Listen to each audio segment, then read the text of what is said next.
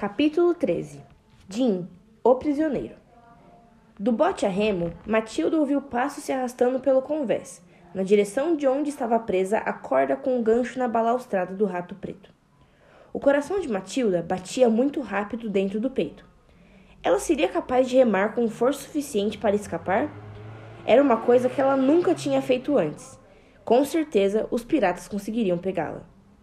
Ela pensou em fugir nadando, Há pouco tempo, tinha ganhado uma medalha nos 50 metros livres na piscina do clube, mas Buraco Negro provavelmente estava a mais de 50 metros de distância. Mas então pensou em Jim.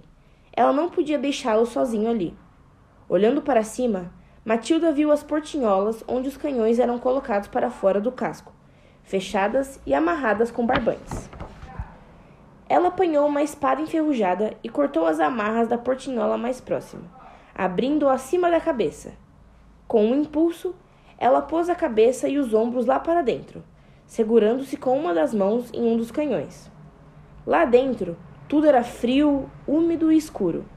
O convés de artilharia do Rato Preto era o último lugar em que Matilda queria estar, mas ela precisava ajudar Jim, e por isso passou o restante do corpo pela portinhola. Ela entrou no momento exato. Tem um bote a remo aqui embaixo, capitão, carregado com o nosso butim, gritou um pirata estropiado mais acima. Quer que a gente traga de volta? Vocês precisam encontrar aquele cachorro! Eu quero a minha chave! ordenou o capitão Barba encaracolada. O tesouro pode ficar para depois. Matilda ouviu o som de algo sendo raspado, mas estava escuro demais para poder ver o que era. Ela só esperava que não fossem ratos. Os navios piratas eram sempre infestados de ratos. Em seguida, ela ouviu algo vindo em sua direção. Matilda ficou paralisada. A criatura lambeu seu rosto. Uh! Uh! Latiu o osso e largou alguma coisa aos pés de Matilda. No convés, Jim ficou aliviado com o fato de Matilda não ter sido encontrada no bote a remo. Mas onde ela poderia estar? Ele não achava que ela pudesse ter saído nadando.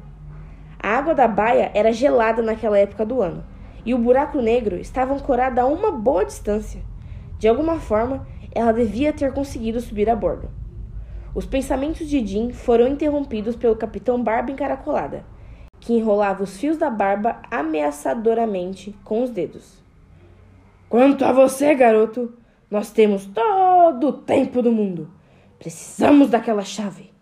Mas se você ainda estiver aqui na alvorada, vai ficar conosco por um longo mês de trevas. Vamos ter tempo de sobra para encontrar o vira-lata e a chave. E talvez, se tiver sorte, vai ficar conosco por ainda mais tempo. o restante da tripulação caiu na gargalhada e Jim ficou se perguntando o que o capitão queria dizer com aquilo. Ele ficaria preso no rato preto com aqueles assassinos até a lua cheia seguinte? Ar, rapazes! Vamos sair para caçar o cão! gritou o capitão Barba encaracolada, brandindo a espada.